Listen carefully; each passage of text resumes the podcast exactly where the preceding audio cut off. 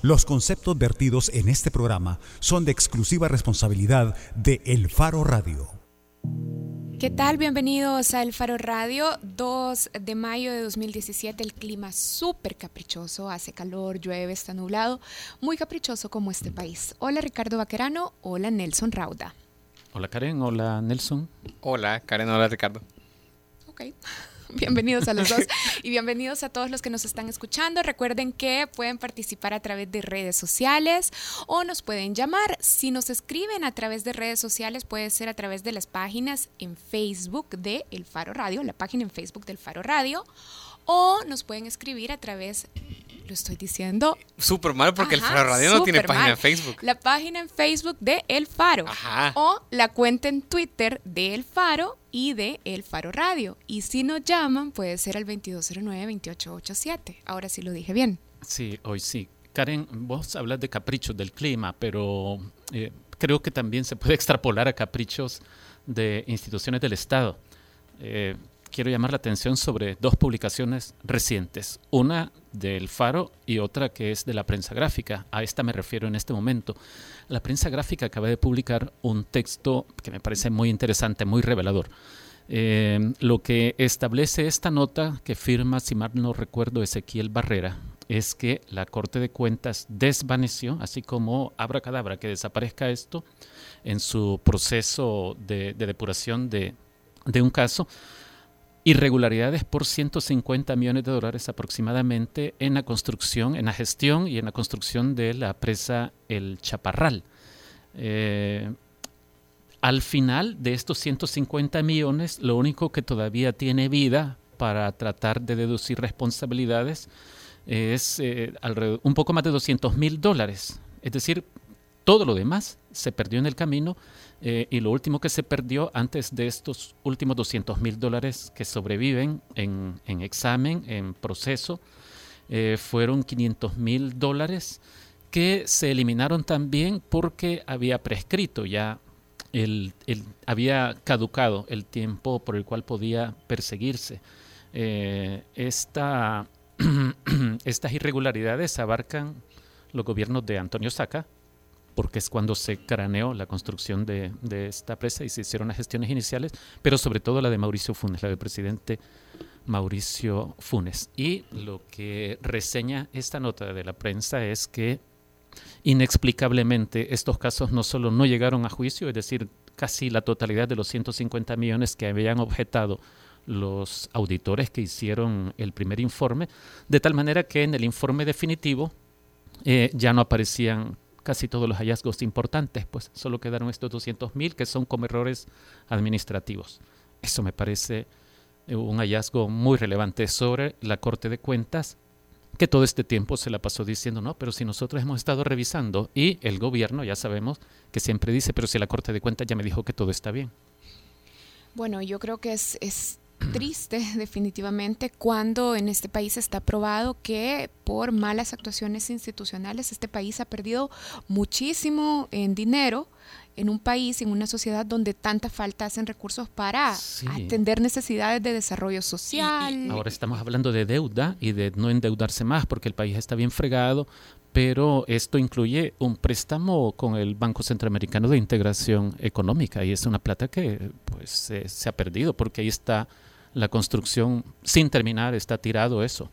Es otra de las, eh, una muestra más de cómo la Corte de Cuentas es una institución tapadera. O sea, como podemos mencionar al Tribunal de Ética Gubernamental con, el, con su nuevo presidente Néstor Castaneda, eh, que a mí me parece valioso resaltar esto en la línea de lo que vos decís, Saúl, porque es un hombre de, de, derecha al que la izquierda quiere, lo cual en algunos países o en algunas sociedades más avanzadas te podría hacer pensar bien de él, pero en El Salvador lo único que, un, país tan polarizado, lo único que te indica es la clase de persona que es. Es una persona que se ha resistido a eh, apoyar los intentos de, por ejemplo, en la sala de lo constitucional no quiso votar por la inconstitucionalidad de la partida secreta cuando estaba con los actuales magistrados. Eh, entre una serie larga de, de, antecedentes que nos hacen entender cómo él es y cómo ese tipo de personas es elegida para llegar a esos puestos. Lo mismo que se puede decir de la Corte de Cuentas, que por años estuvo dominada por el PCN y que ahora está y tiene años de estar dominada por el nuevo PCN que es Gana, es decir, el nuevo partido bisagra que les permite al partido en el poder tomar decisiones. Una, una, prueba más de cómo la Corte de Cuentas no sirve en la práctica para nada. El otro tema nacional y que es la otra publicación a la que quería hacer referencia es una entrevista que aparece en el faro.net que me parece muy valiosa como para recapitular y qué nos ha sucedido en este país después del aparente boom que se produjo tras la firma de los acuerdos de paz en el ámbito cultural. Eh, María Luz Noches, que es compañera periodista en El Faro, hizo esa entrevista con Beatriz Alcaine. No sé si le suena, pero Beatriz Alcaine se inventó la luna eh, poco después de, que este país había acabado con, la guerra. Eso, es, una entrevista que, que, creo que es refrescante y hay unas reflexiones ahí, a mi juicio, muy valiosas que ayudan a entender qué nos ha sucedido, por qué estamos donde estamos. Sí, yo creo que es importante que entren. De hecho, pueden encontrarla en el faro.net. Más adelante también vamos a estar platicando con María Luz Noches, pero este trabajo, esta entrevista a Beatriz Alcaine se titula Los procesos culturales colectivos, los habla por lo general una persona y casi siempre tiene tetas también reivindicando eh, también el liderazgo de las mujeres en la gestión en la gestión cultural de las últimas décadas en El Salvador. Así es que bueno, y hablando de caprichos e, y, además de instituciones, caprichos e instituciones, tenemos que hablar de Venezuela. Creo que es importante primero decir que Venezuela lleva ya varias semanas de protestas en las, en las calles, protestas convocadas tiene cuatro por, semanas. Ajá, protestas convocadas por los movimientos de oposición en Venezuela que hay que decir, esta nueva ola de protestas inició luego de que se había anunciado que se le retirarían los eh, poderes al Congreso venezolano. Eh, esa decisión y los iba a atribuir el Tribunal Superior de Justicia, algo así como la Corte Suprema de Justicia de allá, que, que ha servido en los últimos años al chavismo. Exactamente. Entonces, eso desató, aunque luego el tribunal, ese tribunal se retractó, y se echó para atrás con esa decisión, eso desató una ola de protestas que se ha prolongado ya durante cuatro semanas.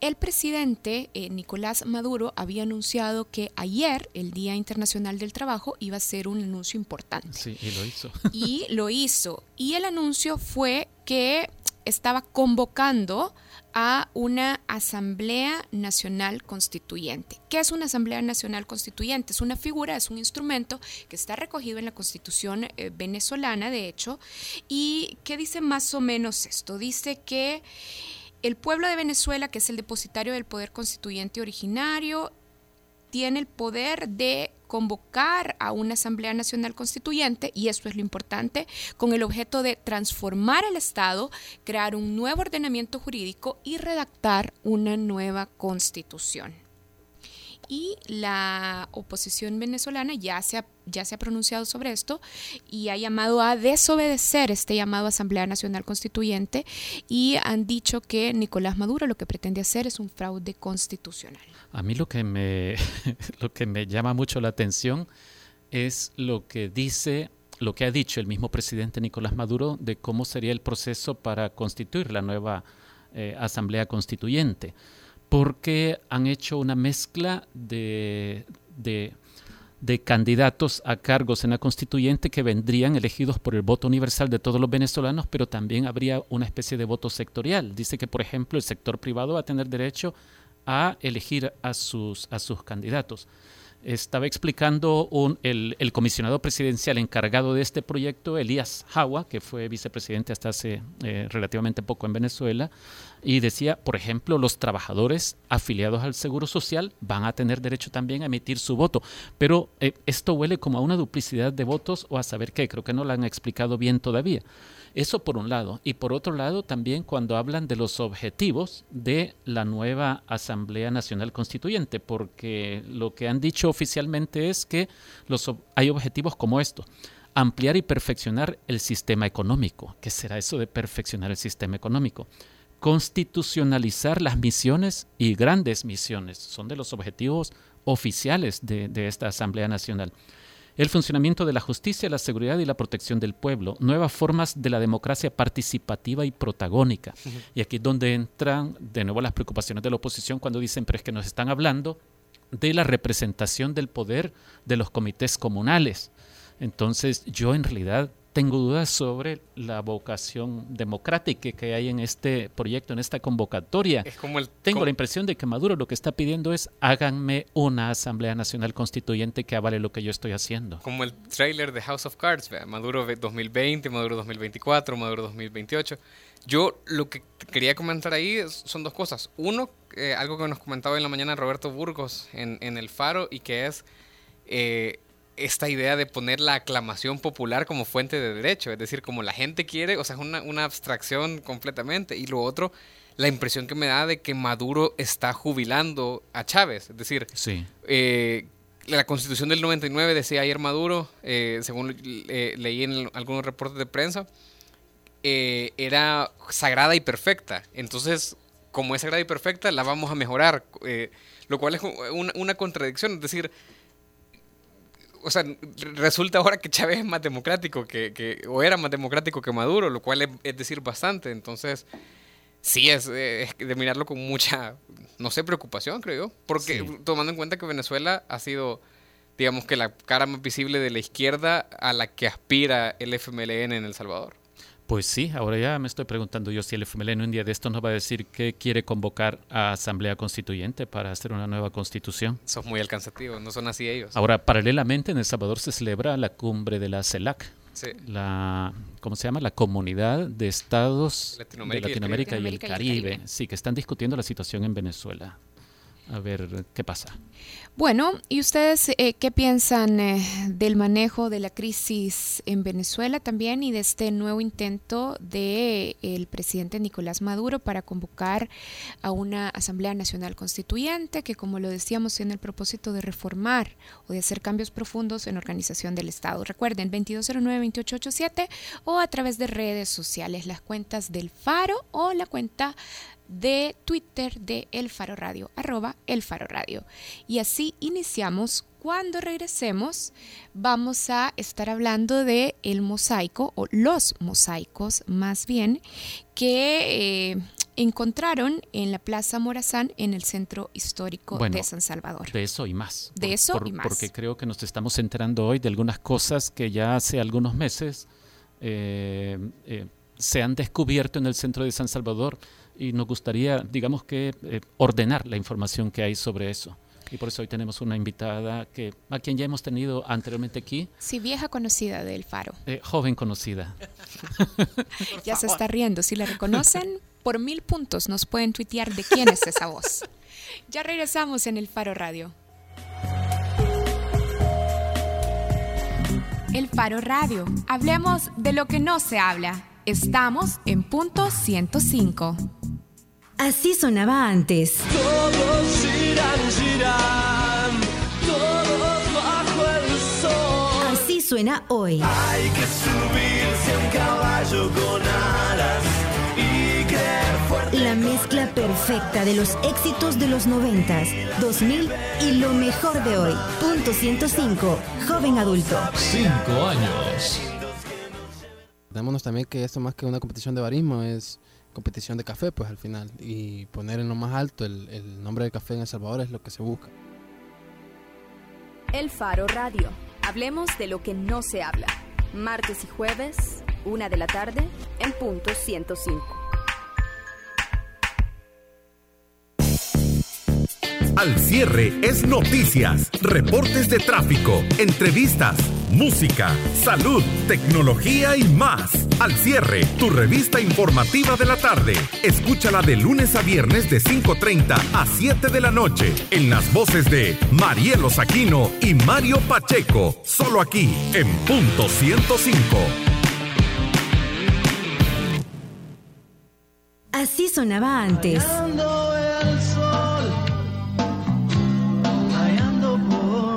Así suena hoy. No sufres más, no mi bebé, eres la mariposa. La mezcla perfecta de los éxitos de los 90, 2000 y lo mejor de hoy. Punto 105, joven adulto. Cinco años. La portada en el Faro Radio. Estamos de regreso en el Faro Radio. San Salvador está excavando su pasado, está excavando su pasado. Creo que es importante que recordemos que el 28 de febrero de este año nos enteramos de que Secultura eh, estaba intentando realizar excavaciones en las plazas Libertad, Morazán y Gerardo Barrios en el centro histórico de San Salvador. Y nos enteramos, como suele pasar en este país, por un escándalo, un debate.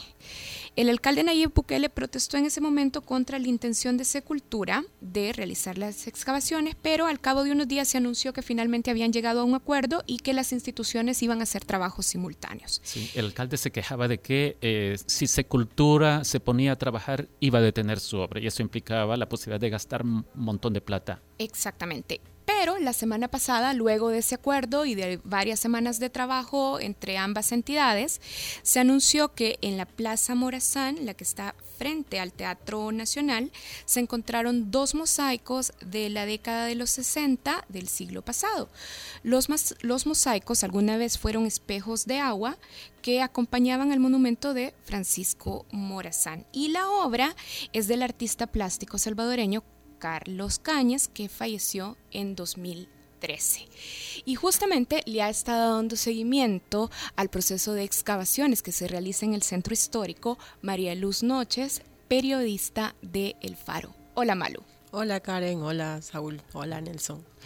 María Luz, mira, cuando reventó esto del descubrimiento de este mosaico, una parte del cual ya se perdió irremediablemente, ¿verdad? Porque se, se destruyó. Eh, nos enteramos, eh, por lo menos yo me enteré, de que recientemente ha habido algunos otros descubrimientos de los que yo no, no, sabía, como por ejemplo algunos vestigios de un edificio eh, en el centro de San Salvador del siglo XVI, es decir, ya se acerca a los 500 años de vida. Pero vos también me contaste que mientras eh, se realizan los trabajos de, remodelación de estas plazas, se ha ido encontrando otros puntos interesantes para la arqueología. Eh, y, entonces comenzaste a enumerar como una serie de, hallazgos, digamos, recientes. Yo te decía, hey, sería bueno que nos que nos eh, ordenaras esa información y se convirtió en una nota que aparece hoy publicada podés hacernos aquí esa breve enumeración de lo que se ha encontrado recientemente. Ok, bueno, este... Lo más relevante, pues, es decir, qué es lo que vos decís, vaya, esto, esto y esto otro.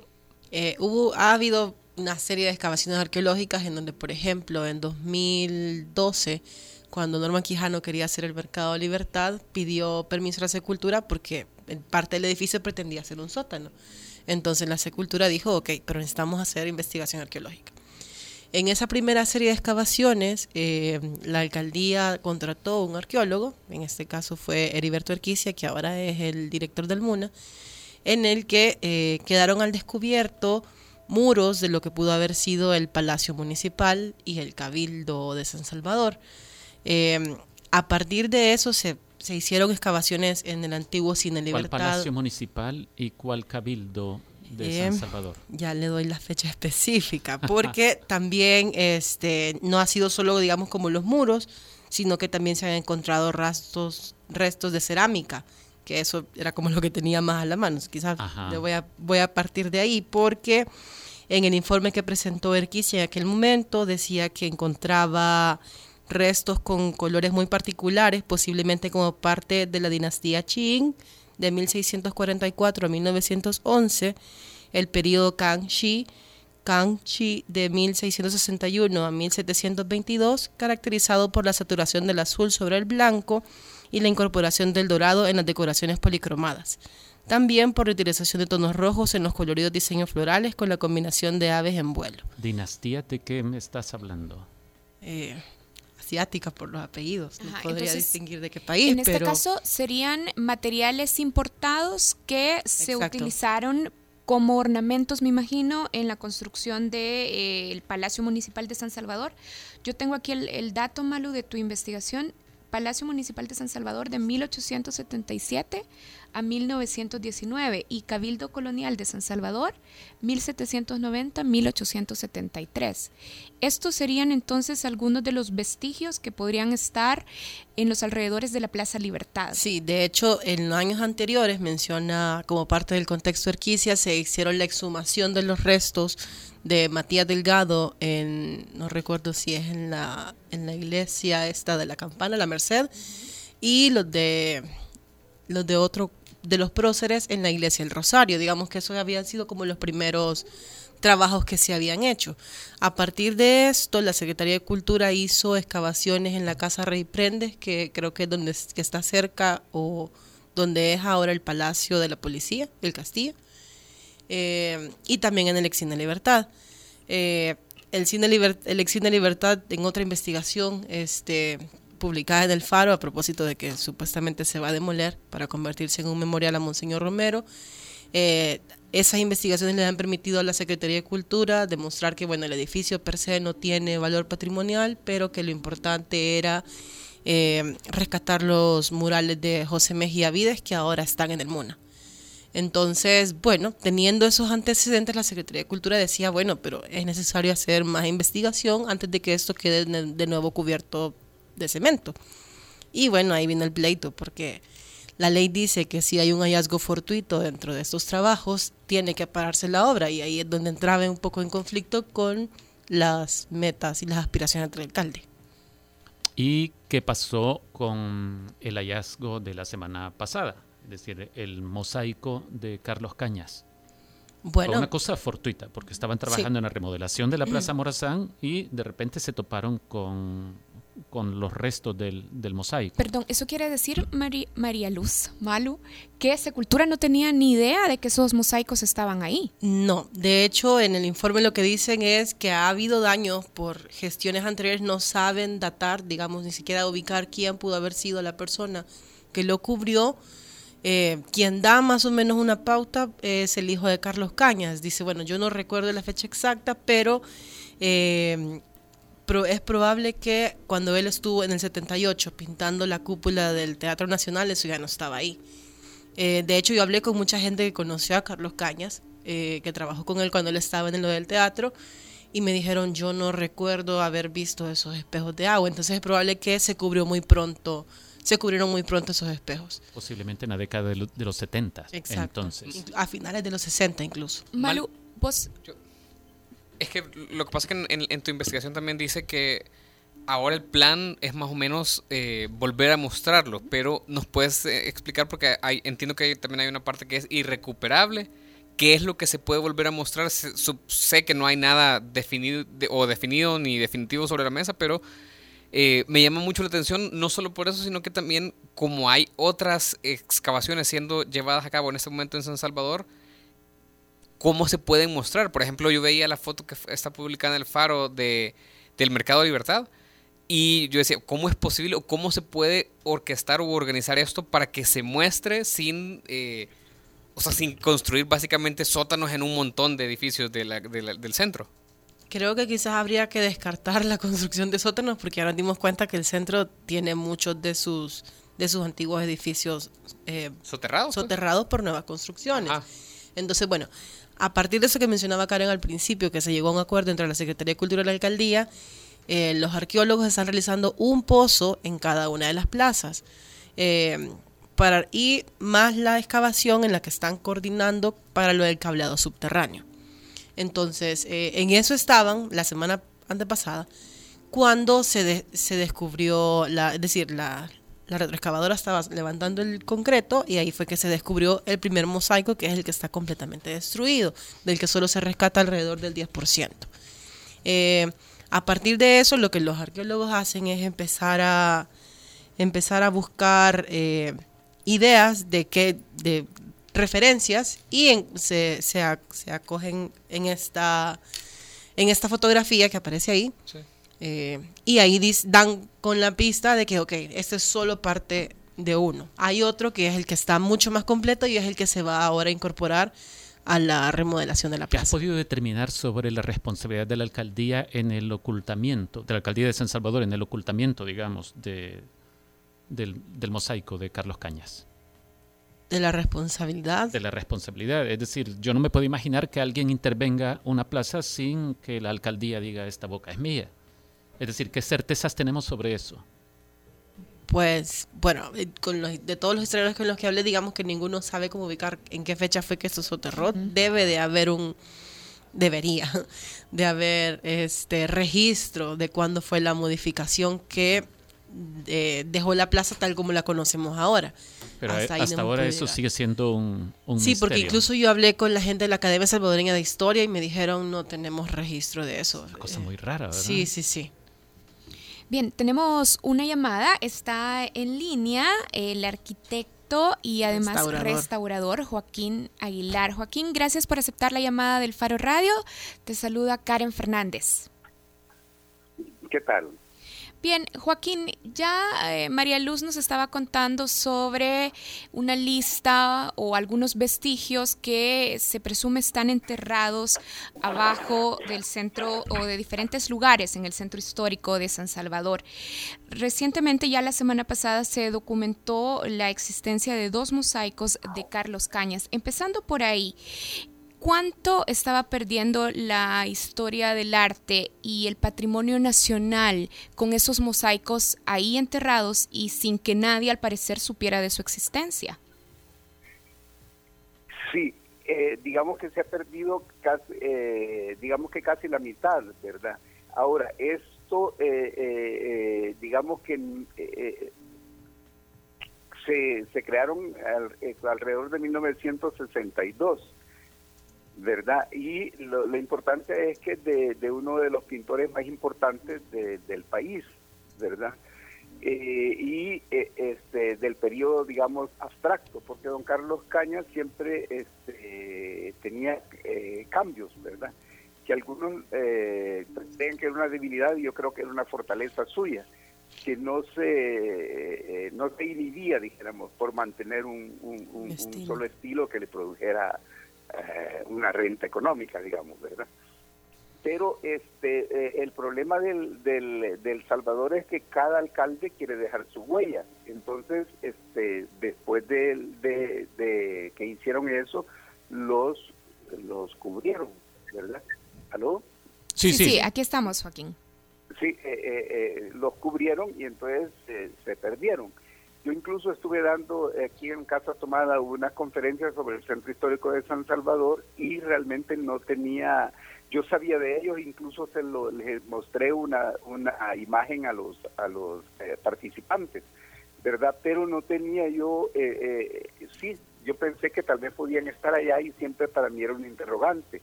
Otros colegas me dijeron que era una ilusión mía de, de, de, de encontrarlos y pensé yo realmente del tantos años y, tantas remodelaciones, es posible que no, que no esté, ¿verdad? Pero este, creo yo que la obligación, dijéramos, de, de, eh, de las autoridades es hacer una investigación previa, ¿verdad? Una, una cala arqueológica para decidir si esto se... Eh, qué es lo que podemos encontrar debajo de, de la, de la superficie actual de una plaza. Pues. Sí, Joaquín, le saluda Ricardo Baquerano. Usted dice que ya tenía algún conocimiento de la existencia de estos mosaicos. ¿Usted cómo supo de ellos? Bueno, yo sabía, este, eh, en una, eh, una alumna me, me, dio una diapositiva sobre eso. Yo de todos modos ya, ya lo sabía, pues, porque sí, digamos, ya es, yo debo haber tenido unos 15 años cuando don Carlos hizo eso. Y me recordaba perfectamente de cómo era, incluso que fue como bastante polémica, me acuerdo que no tanto por los mosaicos, sino que por el pavimento de la, de la plaza, que era bastante, ¿cómo se llama?, atrevido. Yo eh, lo, lo relaciono un poco como este arquitecto de apellido Marx, eh, de brasileño, que hizo, trabajó mucho los malecones de Río de Janeiro. Sí. ¿Verdad? O sea, era una época que se estaba haciendo eh, eso también, ¿verdad? Sí. Y eh, me recuerdo que la gente sí, eh, como que lo sentía muy atrevido. La verdad que era de, de buena calidad, ¿verdad? Y los mosaicos todavía de mejor calidad, ¿verdad? Usted es restaurador, Joaquín, eh, y ya tiene bastante experiencia, incluso trabajando en el centro, sabemos que lo conoce bastante. ¿Cuánto se puede restaurar o recuperar lo que ha quedado de los mosaicos de, Carlos la Cañas? Mitad, la mitad, dijéramos, que está, si uno se pone frente al, ¿cómo se llama? Frente al monumento, a la derecha, yo creo que es recuperable. Tiene unos, eh, tiene faltantes, dijéramos, pero que se pueden eh, eh, recuperar, ¿verdad? Hay varias técnicas sobre eso, y también posiciones, dijéramos, este, de criterios de, restauración, pero sí es recuperable. ¿verdad? Lo, lo otro, el de la izquierda creo que no, pero sí los vestigios que han quedado deben ser, ¿cómo se llama? Preservados. Eh, preservados, sí.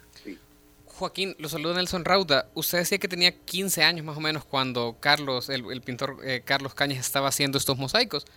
Eh, ¿Usted tiene alguna referencia también de cuándo pueden haberse soterrado o, destruido o, se construyó encima de ellos?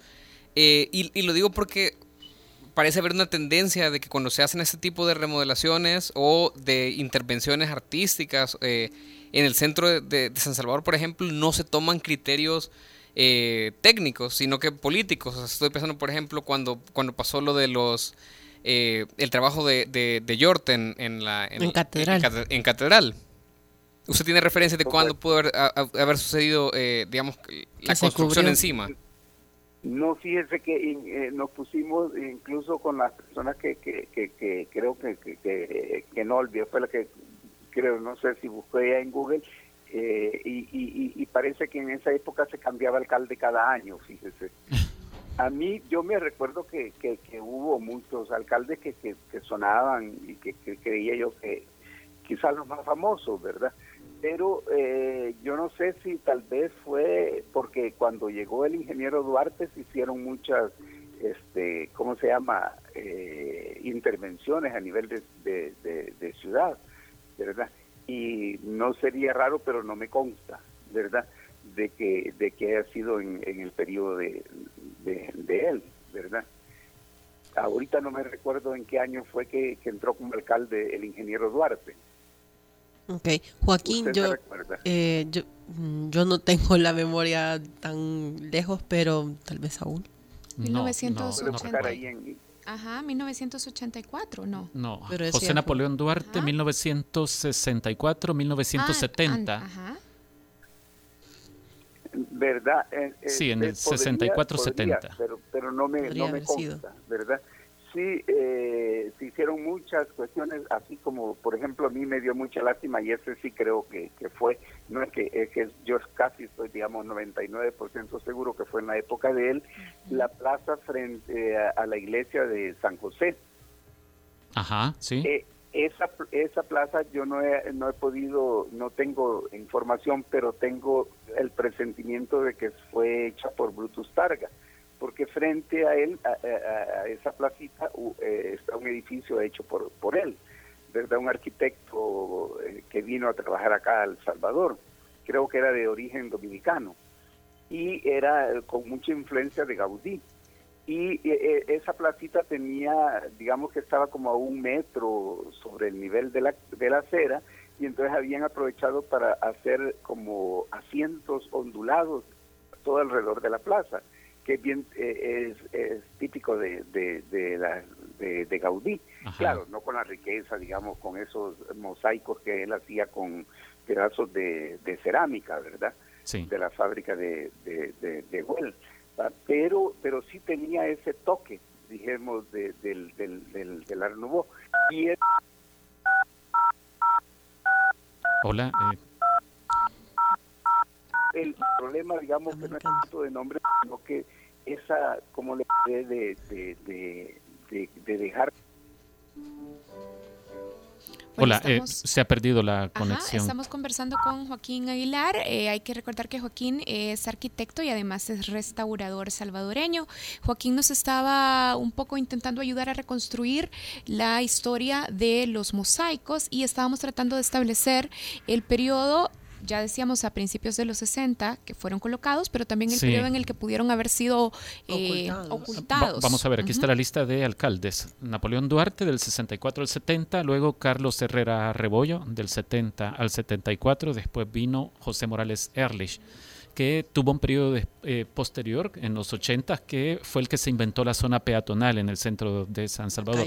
Estamos intentando retomar la llamada con el arquitecto Joaquín Aguilar. Ya lo tenemos, parece pero él ya nos estaba ayudando a encaminarnos hacia donde queremos llegar y que hay en el centro de San Salvador, pues no solo en la superficie, sino también debajo de la superficie. Joaquín que parece conocer tan al dedillo como era el San Salvador de antes, el que ahora estamos descubriendo, yo quería preguntarle, usted que ha estado, bueno, que lo conoce tanto y que además la Secretaría de Cultura lo ha llamado como consultor en casos como el de el hallazgo de estos mosaicos, eh, de qué otras cosas nos vamos a ir enterando con estas excavaciones que se están haciendo en el centro. Ya hablamos del cabildo, pero hay excavaciones con todo esto del, cableado subterráneo y en las plazas.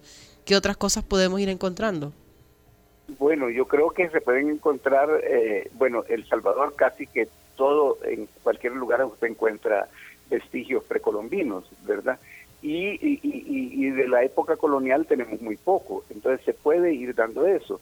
Bueno, en este caso de los mosaicos ha sido positivo que oí yo que el alcalde dijo que, que, que, que, los mosaicos van a condicionar el diseño de la plaza. Ah, y eso me parece un paso eh, enorme, ¿verdad?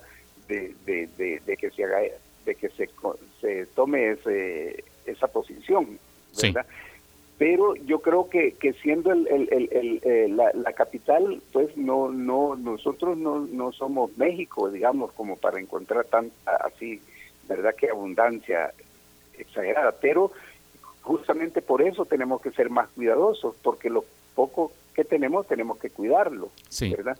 y, cada vestigio que se encuentra pues tiene un, gran valor este histórico y cultural. Sí, Joaquín, y, según su experiencia, porque por ejemplo cuando, eh, cuando estábamos eh, la semana pasada todavía sorprendidos por el hallazgo del mosaico, eh, Carlos Cañadinarte posteaba en Facebook comentarios como este. Bueno, y si se escarbara un poquito más ahí en la Plaza Morazán, se encontraría tal cosa de 1800 no sé qué.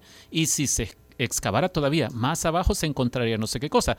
Eh, es decir, queda claro que hay mucho en el subsuelo del centro histórico de San Salvador, pero cuán rescatable para preservación es eso que se pueda encontrar ahí. Por lo que mencionaba Malu, hay múltiples excavaciones a propósito de las tareas de cableado subterráneo que se está haciendo en el centro histórico. ¿O es una tarea monumental e inalcanzable para un país con los recursos que tiene este?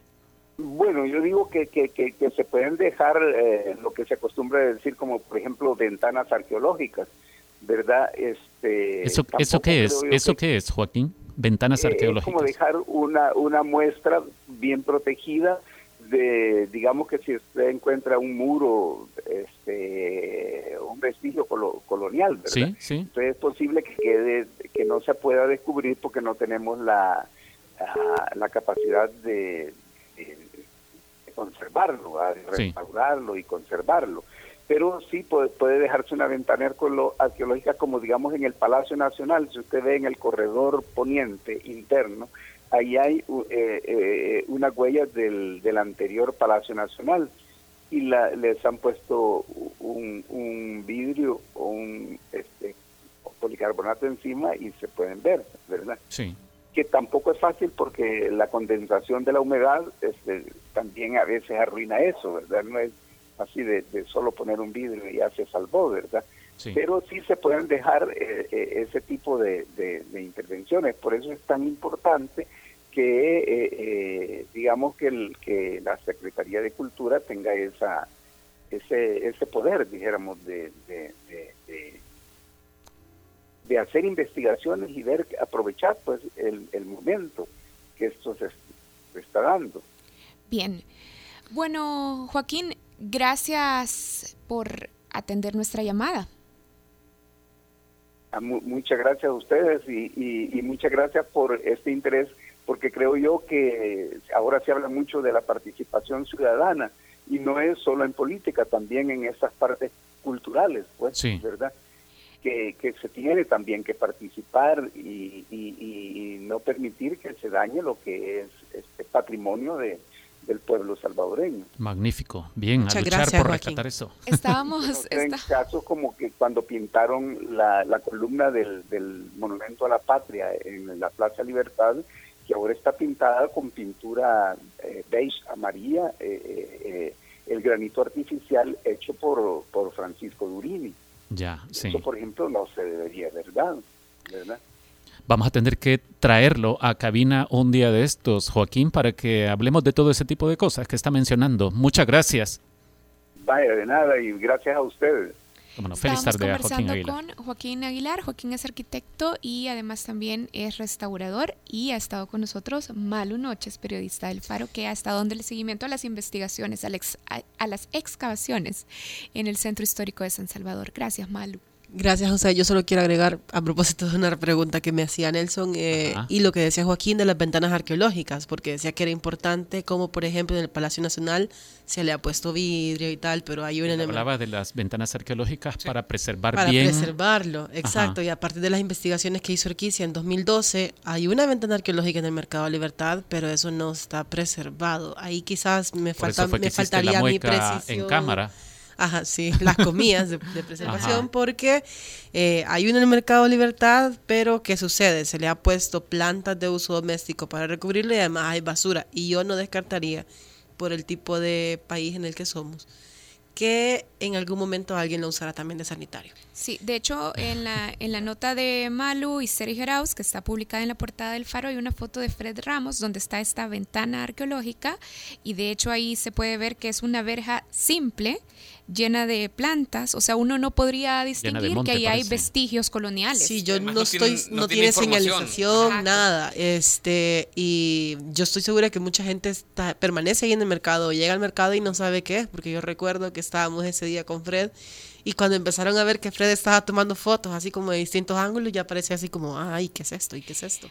Pero sí, falta mucho, mucha información e interés también. Bueno, gracias a María Luz, gracias también a los que estaban participando a través de Twitter. Nelson Guzmán nos estaba preguntando sobre el periodo de alcalde o sobre el periodo del alcalde que ah, pudo haber ocultado los, los mosaicos. Creo que es, parte de lo que tratábamos de, establecer. Primero que no hay documentación clara, pero que lo único que podemos tener son los nombres de los alcaldes que estuvieron de 1964. José Napoleón Duarte, del 64 al 70, del 70 al 74 Carlos Herrera Rebollo, que fue ministro de Educación posteriormente. Y luego José Morales Erlich. José Morales Erlich, del 74 al 76. ¿Alguno de ellos? Posiblemente. Posiblemente. Bueno, nosotros tenemos que hacer una pausa, ya regresamos y vamos a regresar con música aquí en la cabina. Volvemos con la contraportada. El Faro Radio. Hablemos de lo que no se habla. Estamos en punto 105. Así sonaba antes.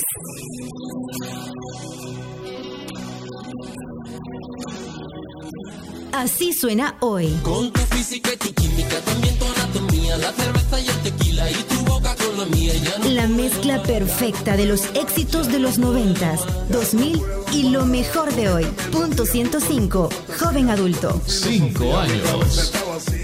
El presidente ha denunciado mucho eh, la corrupción hacia afuera, ¿no? Y pues ahora es tiempo de ver si realmente existe esa viga en el ojo de él, ¿no? El Faro Radio. Hablemos de lo que no se habla. Martes y jueves, una de la tarde, en punto 105.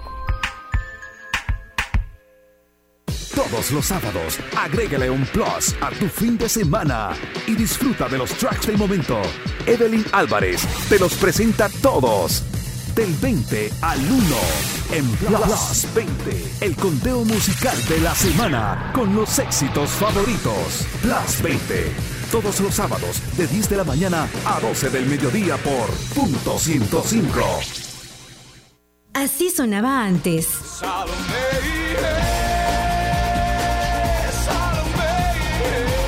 Así suena hoy. Despierta, despierta mezcla perfecta de los éxitos de los 90, 2000 y lo mejor de hoy. Punto 105, joven adulto. Cinco años. La contraportada en el Faro Radio.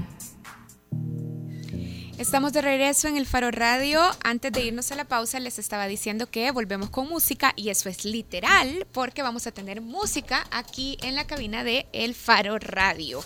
Hoy vamos a conversar con A.R. Ferdinand, que después de varios sencillos acumulados y de unos tres años de trabajo, presentó el pasado 31 de marzo su álbum debut, Wild Fiction. Fernando Arroyo está con nosotros ahora. Fernando es compositor. Ejecutor, hola Fernando, y además es productor. ¿Qué ondas? Bien, él se está moviendo porque se está instalando. Alegres de estar aquí, esperando que, el Madrid gane el día de hoy, a la Madrid. Y, a pasarla bien aquí con ustedes. Yo, para, para, quienes no nos están viendo... Somos partidarios en el fútbol, señor. Eso, solo quiero agregar que son tres personas. A.R. Ferdinand son tres personas, no es solo Fernando. Y está con nosotros Roberto Herodier. Roberto es guitarrista y compositor. Y también está con nosotros Memo Ortiz. Memo. Ajá, ese así es que escucharon. Quiere decir que aquí está. Bajista, compositor y cervecero. compositor y, y cervecero. Así nos pidió que Ha habido fanático de la cerveza. Bueno, ¿qué tal? Hola y yo soy Oscar Luna, que los estoy acompañando brevemente, vea que Karen no, no, me quiere presentar. Este, vamos, esto es bien chivo porque es la, la, tercera vez que nos pasa que alguien quiere venir a tocar de los que invitamos en vivo al programa. Ya lo había hecho la Natalia eh, de Cantalejo, había estado Noctuo y ahora va a tocar en vivo Ar Ferdinand, que Ricardo. ¿Pero vos sos productor de Air Ferdinand? No. No, para nada. No, no, tengo, no gano ni un 5 de que ellos vengan aquí. Ah, Así que sí, Ahorita estás de periodista. Ahorita estoy de periodista, cabal. De periodista y un poco... ¿Qué pasó? ¿Qué pasó? ¿Qué pasó? Ya estamos, ya estamos. Ya están, Vaya, pero miren, antes de que empiece la música, que yo sé que es lo que estamos esperando, Fernando, yo te quería hacer una pregunta, porque creo que para describir tu música, quizás lo más fácil es ponerle la etiqueta o clasificarla como electrónica, pero ¿vos te sentís satisfecho con esa simple etiqueta? Decir, es electrónica. Eh, no, no me siento satisfecho con eso. Creo que, que cuando la gente piensa en electrónica, piensa en lo que oyen en la radio, por lo menos en El Salvador, y lo que suena electrónico, entre comillas, en la radio, es bien, es bien feo, a mi parecer, es bien comercial en el sentido que no, no, no aporta nada nuevo, ya lo oyeron miles de miles de veces y solo la gente solo lo está repitiendo. Y, y sinceramente, antes hacía ese tipo de música, digamos como Progressive House o cosas así, pero ya crecí totalmente de eso ya. No soy muy ahora, fan de ese género. ¿Y ahora qué haces entonces? Hoy es... Porque a la gente, te pregunto eso porque a la gente cuando oye beat, teclado, ah, electrónica, y ya vas ahí y es una cosa casi que dance, pero entonces vos qué haces? Es, es como una mezcla, o sea, siempre siempre tengo la como la digamos la producción electrónica, pero siempre es una mezcla de diversos géneros, o sea, en el disco, por ejemplo, vas a escuchar hip hop, vas a escuchar un montón de jazz, indie, eh, un poquito de pop, un montón de R&B, sí, y, y es una gran mezcla de todo bajo como que lo escribía como electrónica indie chill out, ¿sabes? Una aclaración rápida. Pero, yo, no, me atrevería a llamar nada de lo que hemos hecho jazz. ¿verdad? Porque sí estaba metido No, no dije que jazz, tiene influencias de jazz. Pero sí, hay, un, sí es, es, hay muchas cosas que son reflejos de cómo el jazz nos ha afectado a nosotros. Eh, tiene, es un disco con una gran cohesión, creo yo, porque sí, sí yo veo este montón de géneros que ustedes dicen, mejor dicho, los oigo, este montón de géneros que ustedes dicen, eh, pero me parece que ninguno se pasa, no hay algo que te moleste. Creo que de hecho hay una lógica inclusive a la hora de haber colocado las canciones de esto. ¿Cuánto tiempo te tomó encontrarle esa lógica eh, a este disco? Sí, es que, o sea, obviamente si, si una canción está influenciada, digamos, por jazz o por RB, obviamente no queremos hacer jazz o RB, queremos mezclarlo, queremos hacer improvisar, experimentar y hacer cosas nuevas y ese es, ese es el disco. Pero fueron tres años. Fueron tres años, sí. Y de hecho esa era una de mis preguntas, porque habías venido lanzando varios sencillos. pero el disco tomó tres años y no todos los sencillos están incluidos en el disco. Eh, sí, bueno, creo que sí, fíjate, creo que todos. Todos están incluidos en el disco. pero después los quité porque después ya no me gustaba, entonces. Ah, pues la producción, digamos. Pero en el lanzamiento final, entonces no están todos los sencillos que venías acumulando. Sí. está Let Go, As You Wish, Full Moon. a menos que haya sacado uno que no me acuerde. Ajá hay unas pequeñas variaciones en el disco este, que no, no suenan igual que el single. Eh, porque obviamente hay unas, unos singles, como por ejemplo Vespucci Beach, eh, se hizo pero no, no suena igual como el disco, igual que Let Go. O sea, tiene como, tiene como su, su otro lado más para que funcionara más en el disco. Esta. Porque Memo sale en la nueva versión, entonces por eso está diciendo eso. Pero sí, es verdad, mejoró mil veces la canción con el bajo.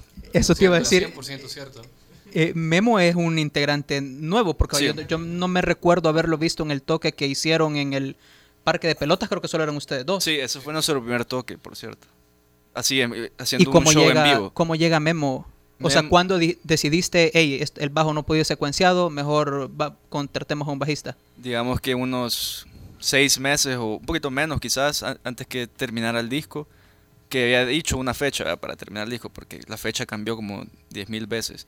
Pero dije, pues, o sea, por ejemplo, Vespucci Beach o, As You Wish, solo les hacía falta algo tan importante que, que era el bajo. Y, y nuestro amigo en común, que es Facu Vázquez, es un granchero y, y, íbamos a su casa él, porque él también es productor, y íbamos a tomarnos un par de cervezas y hablar de música, hacer jammings, y ahí estaba Memo, y nos conocimos y un día solo dije, hey Memo, cállate, quiero ver qué, qué podemos hacer. Y, hicimos Vespucci 30 minutos adentro de nuestra sesión, creo yo. Mira, dale, dale, perdón, Karen. Sí, yo quería hablar un poquito sobre las colaboraciones, porque este álbum eh, tiene la característica que tiene colaboraciones locales, pero también tiene colaboraciones internacionales. Sí, el, eh, como yo no puedo cantar, entonces siempre necesito a alguien que, que, me ayude en esa parte. Ajá. Y bueno, ahorita ya estamos empezando, ya estoy empezando a formar una parte para escribir y hacer todo eso, porque me quiero estar 100% metido en, todo lo de mi música. Y ¿Cuál era tu pregunta de los colaboradores? Sí, que quiénes habían colaborado y que cómo llegaron al disco. Ah. Sobre todo porque eh, sé que también tuviste como invitados, eh, no sé, una invitada de Australia, creo, ¿o no? Pero eso fue hace como tres años, creo. ¿Y ese está incluido en el disco? no. Ah, entonces no, todas están. Ah, pero esa sí es bien vieja. Ah, pero, pero los hemos traído aquí para que hagan un conciertito, ¿verdad? Para que nos toquen una bonita canción. ¿Y, qué es lo que han preparado? Hemos, para serles bien honestos, no, no hemos tocado esta canción, no hemos preparado nada. O sea, sabemos que la canción que vamos a tocar, pero nunca la hemos tocado así como la vamos a tocar. Ah, sí.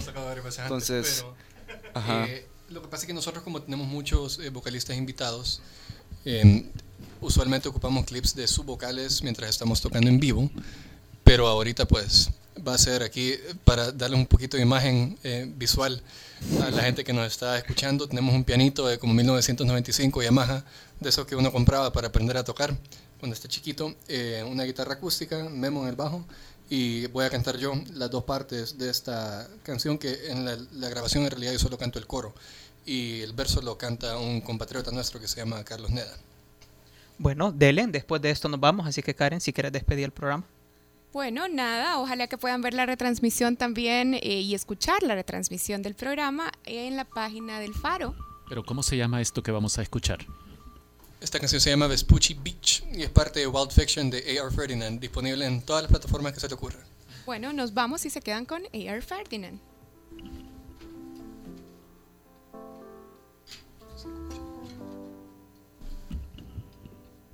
う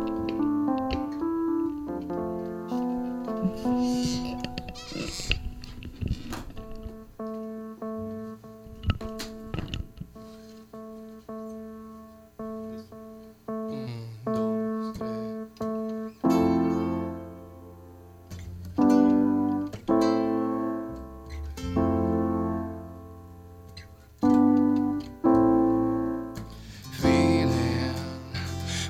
not shaking when I'm scared. Breathing, space left between the air. Fire, running through bones.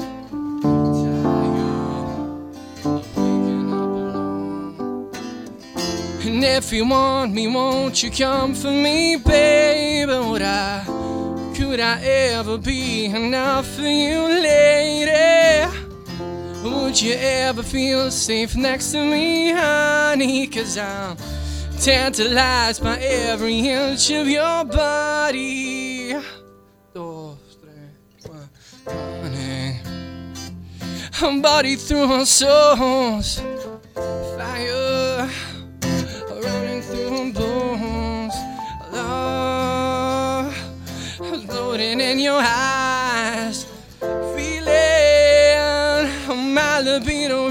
I want you, and if you want me, won't you come for me, babe? I want you. Would you ever feel safe next to me, later? Could I, could I ever be enough for you, honey? Cause I'm tantalized by every inch of your.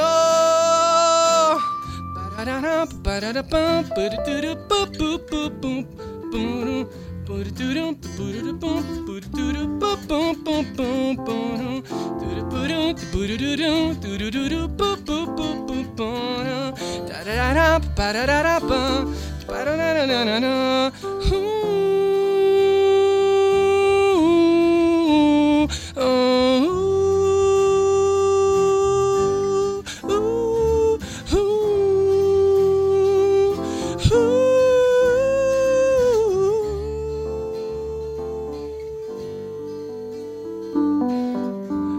If you want me, won't you come for me, baby? Would I, could I ever be enough for you, lady? Would you ever feel safe next to me, honey? Cause I'm tantalized by every inch of running down the coast with who I love the most, transcending the barriers of space and time. When time is rough, we're acting tough. No money, no plans. We seem to be enough. I want you, I want you. Say it to my face if you want me to. Drifting through life, no play. Just rewind it, don't care if I'm yours and you're mine.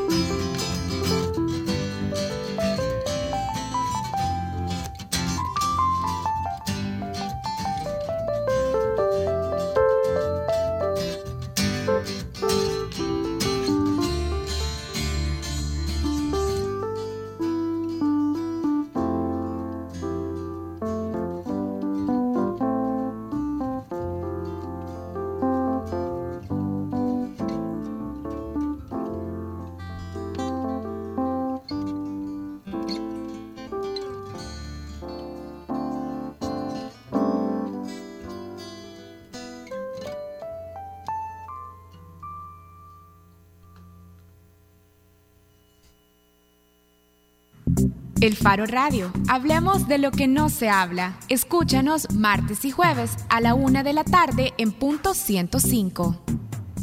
Los conceptos vertidos en este programa fueron de exclusiva responsabilidad de El Faro Radio.